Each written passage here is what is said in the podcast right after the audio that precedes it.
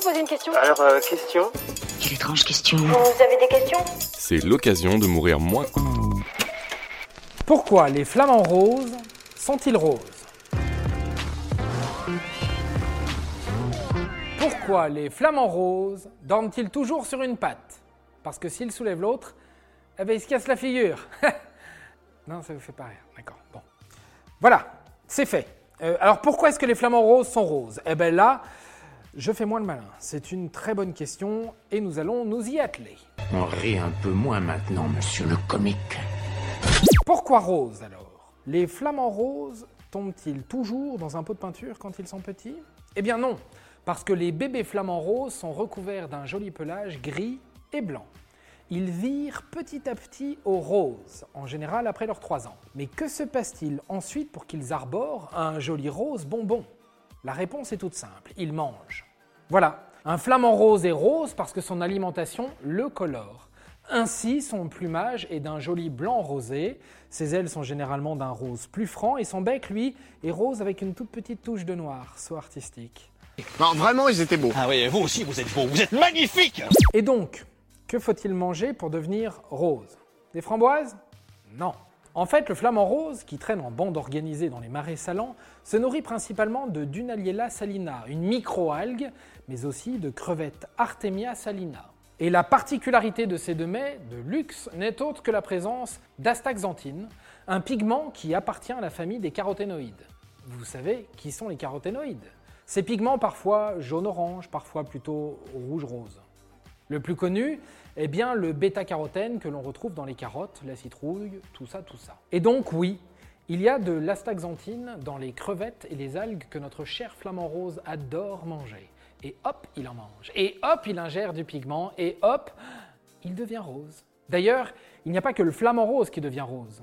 Savez-vous pourquoi le lac Redba, largement touristique et situé au Sénégal, est surnommé le lac rose? Parce qu'il est rose grâce à la présence de Dunaliena, les microalgues bourrées d'astaxanthine. Enfin, c'est coloré. Ah bah c'est hein classe, très classe.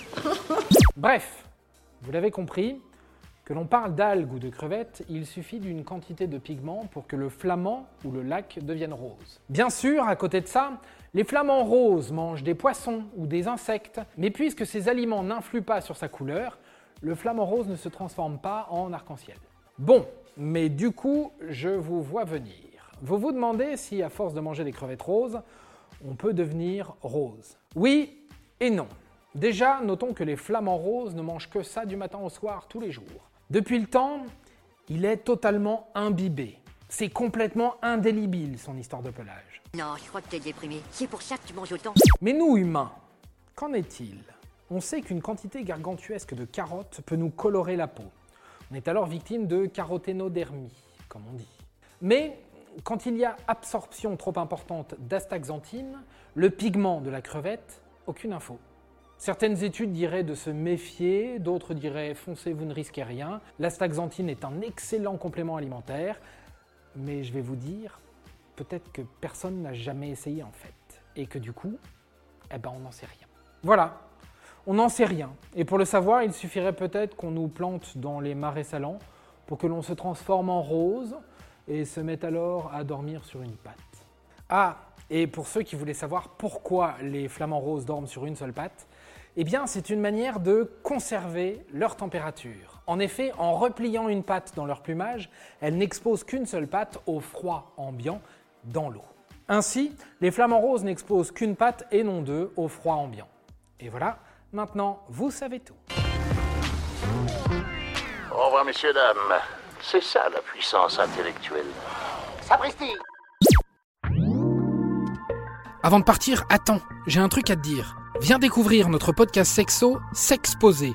Deux minutes pour tout savoir sur la sexualité masculine.